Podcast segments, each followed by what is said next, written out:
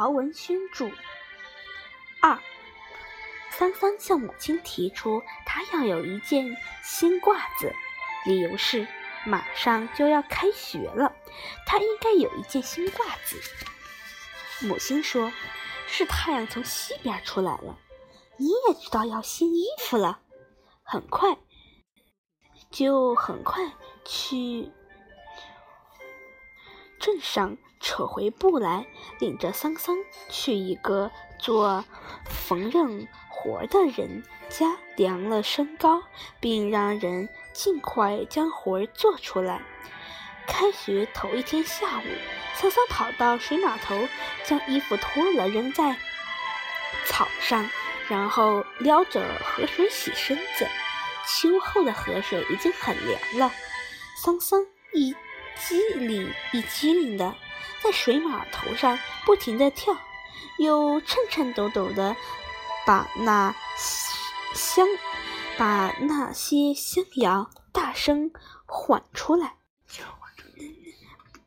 又颤颤抖抖的把那些香谣大声叫唤出来。姐姐十五，我十六，妈生姐姐，我煮粥。爸爸睡在摇篮里，没有奶吃，向我哭。记得外公娶外婆，我在郊前放爆竹。就有人发笑，并将桑桑的母亲从屋里叫出来：“你看，你家桑桑在干什么呢？”桑桑的母亲走到河边上，不知是因为桑桑的样子很好笑，还是因为桑桑大声嚷嚷嚷着的香谣很好笑，就绷不住脸，就绷不住脸笑了。小猴子，冻死你！桑桑转身对着母亲，用肥皂将自己搓得浑身是沫，依然不住。依然不往生的，依然不住往生的大叫着。桑桑的母亲过来要拉桑桑，桑桑就趁机朝后一仰，跌进河里。桑桑觉得自己总算洗得很干净了，才爬上岸。现在，桑桑的母亲见到的桑桑是一个浑身。被清冽的河水洗得通红，没有一星污堪的桑桑，没有一滴污渍的脏桑桑桑桑桑，没一个。现在桑桑的母亲见到的桑桑是一个浑身被清冽的河水洗得通红，没有一星污垢的桑桑。桑桑穿好衣服，说：“我要去取我的白褂子。”说着就走了。桑桑的衣服被割下了，还好还没有做好。桑桑就坐在人家门槛上，人家只好先把手里的活儿停下来做他的白褂子。桑桑直到把白褂子等到手才回家。那时天都黑了，村里人家都已经都已亮灯了。回到家，桑桑的脑袋被正在吃饭的母亲用筷子敲了一下。这孩子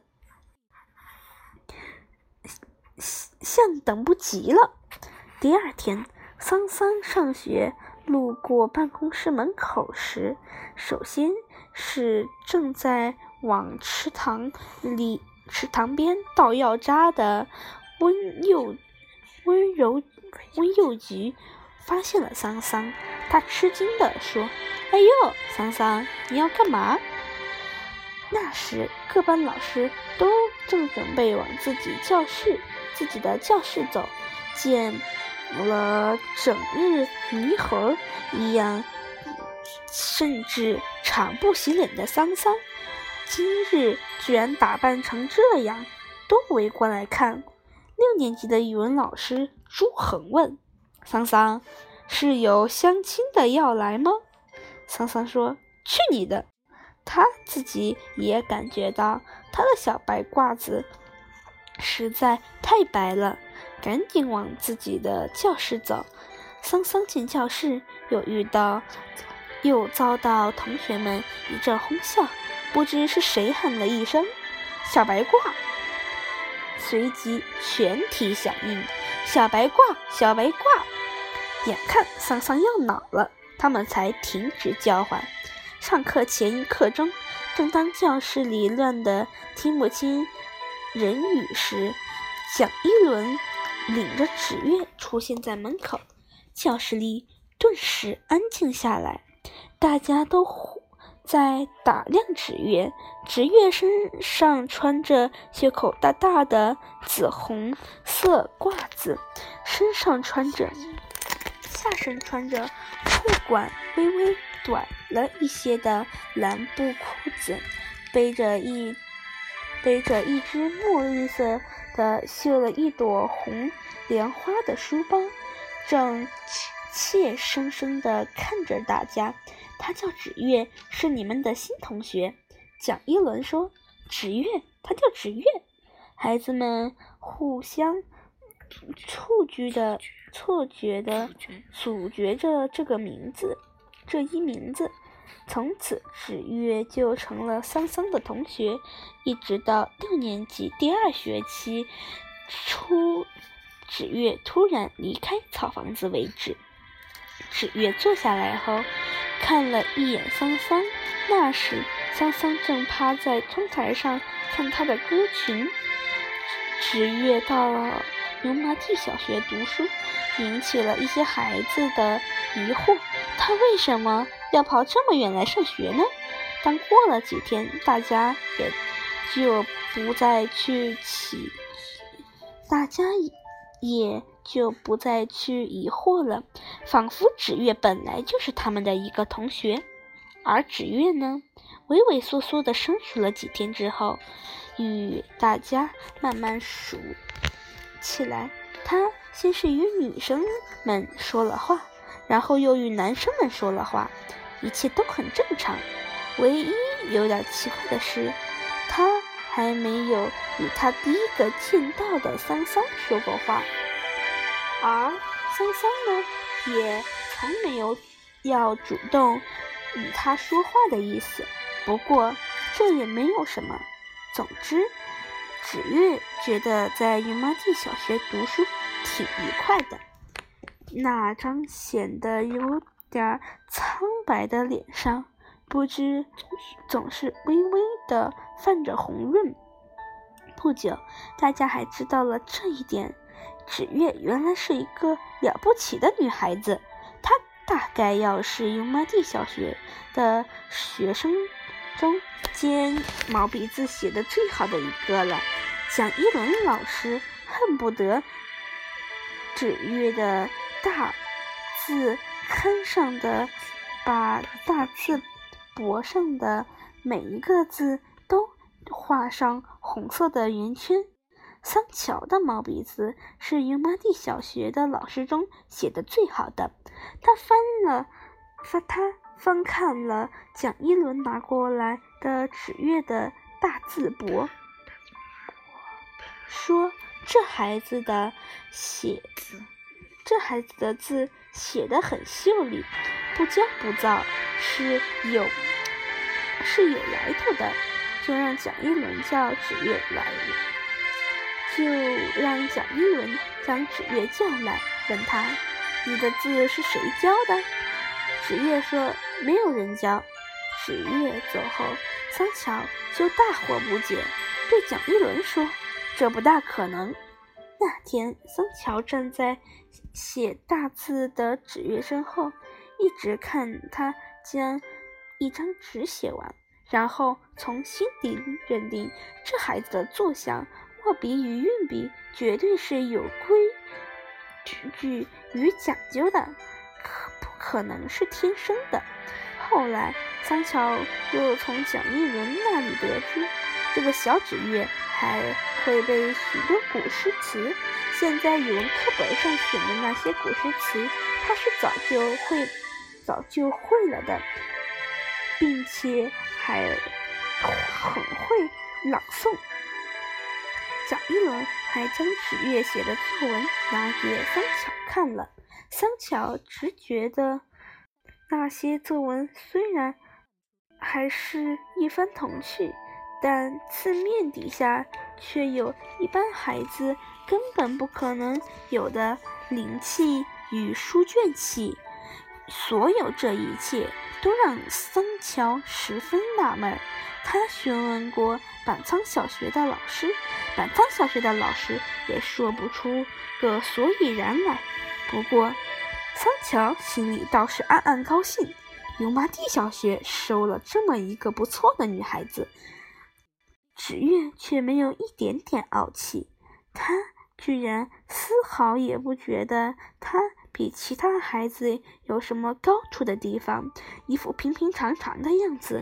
他让油麻地小学的老师们居然觉得他大概一辈子都会是一个文弱郭靖挺，他大概一辈子都是一个文弱恬静、清纯而柔。而柔和的女孩，桑桑觉得很难说，池月就没有对她说的话，说过的话，说过说过话，只不过是她没有用嘴说，而是用眼睛说罢了。比如说，桑桑，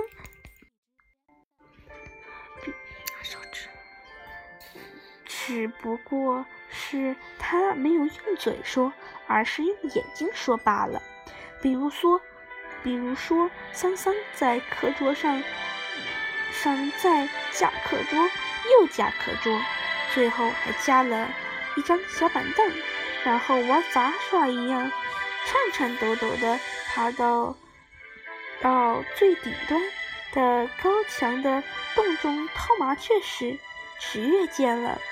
就仰着脸，双手抱着，两手抱着拳，放在下巴上，眼睛下巴下，眼睛瞪得大大的，满是紧张与担忧。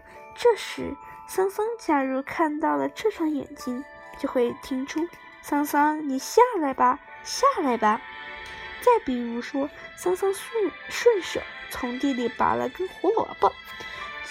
在袖子上搓擦搓擦搓擦了几下，就咯吱咯吱的吃起来时，纸月见了就会令人觉察不到的皱一下眉头，嘴微微的张开一条，嘴微微的张着。开了，看，嘴微微张，嘴微微的张着，看了一眼桑桑。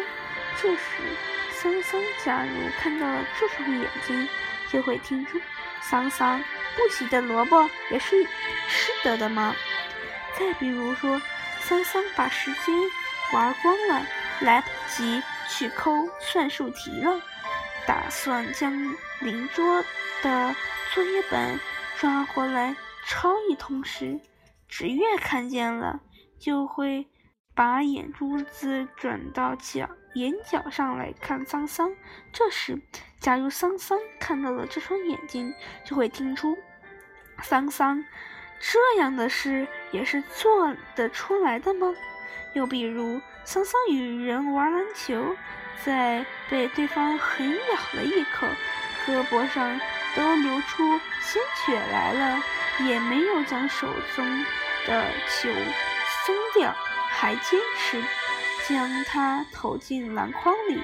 纸月见了，就会用细白的牙齿咬住薄薄的血丝，薄薄的血色似乎血色似无的血色似有似无的嘴唇，弯曲的双眉下。